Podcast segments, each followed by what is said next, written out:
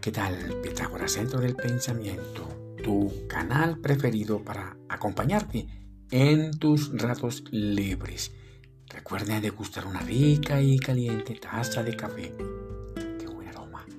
Bien desde aquí de Bogotá, en una tarde bastante avanzada, friolenta.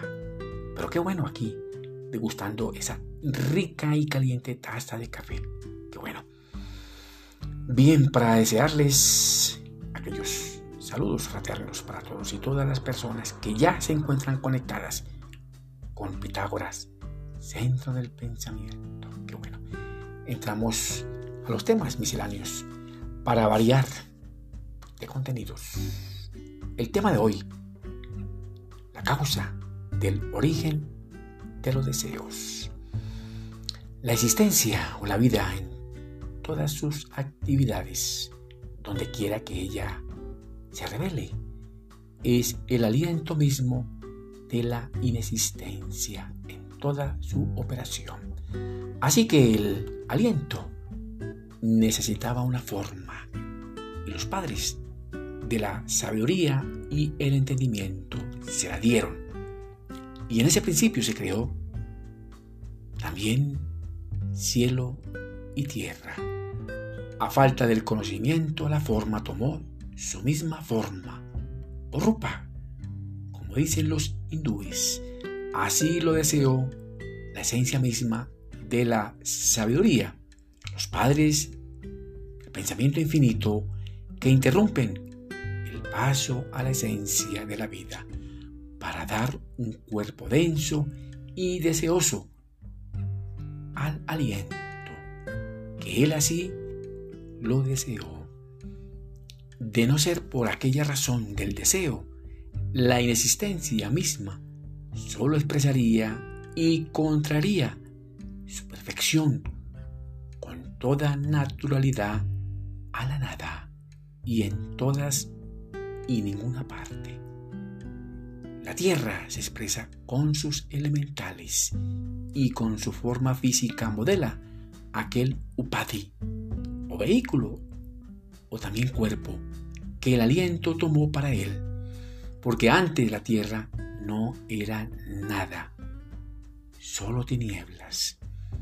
La predisposición de la naturaleza, de la existencia, es proporcionar de expresión densa a la vida a través de la sabiduría, el entendimiento, la misericordia, la severidad, la belleza, la victoria, el esplendor, el fundamento y el reino. El Padre en su plena sabiduría y entendimiento otorga el espíritu al cuerpo denso y deseoso, porque así lo deseó el mismo aliento. La existencia es indiferente a quien la tome, pues ella es perpetua. Ella surgió, surge y surgirá para manifestar de más en más su infinita e ilimitada perfección y siempre con el impulso deseoso y vivificador inherente. Los las o espíritus solares le exhalaron a la forma y el cuerpo porque así lo deseó el aliento.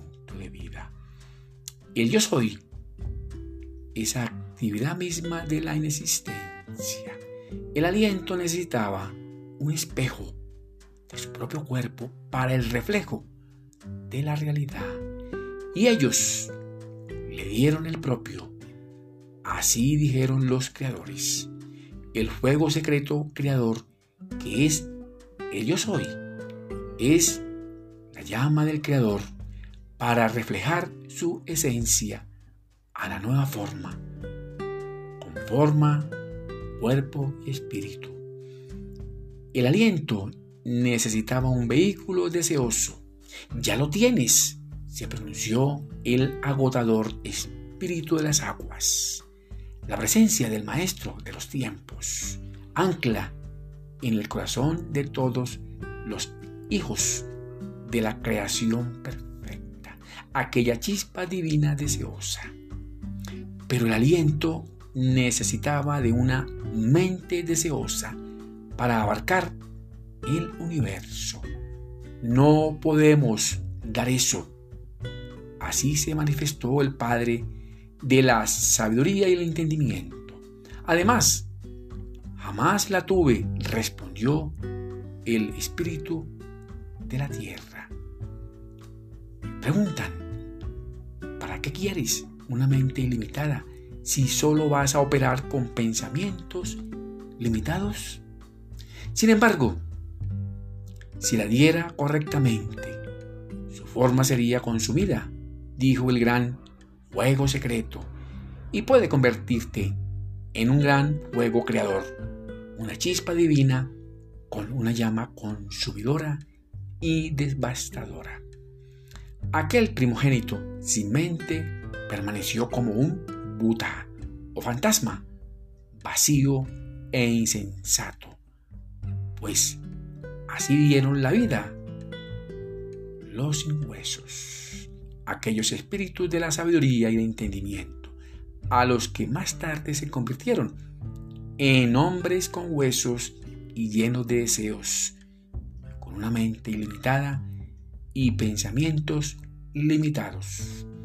Esta magna apariencia de los deseos, del aliento en sus actividades múltiples, es la actividad omnipresente que los hombres con huesos y deseosos vienen usando con ciertas limitaciones.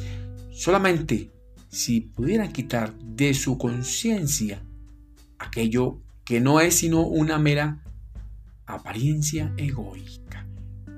Preguntamos, ¿hasta cuándo los hombres con huesos y deseosos seguirán deseando más, más y más? Corregir la carga de los deseos es la difícil tarea que soportará el ser humano que aceptó un ego. Es quizás por ello el diseño de su propia imperfección. Qué bueno. Te deseo muchos éxitos para ti, tu familia y tus amigos. Que mi Dios el Grande los bendiga y también los proteja. Nos vemos en un próximo episodio. Gracias por escucharme. Qué bueno.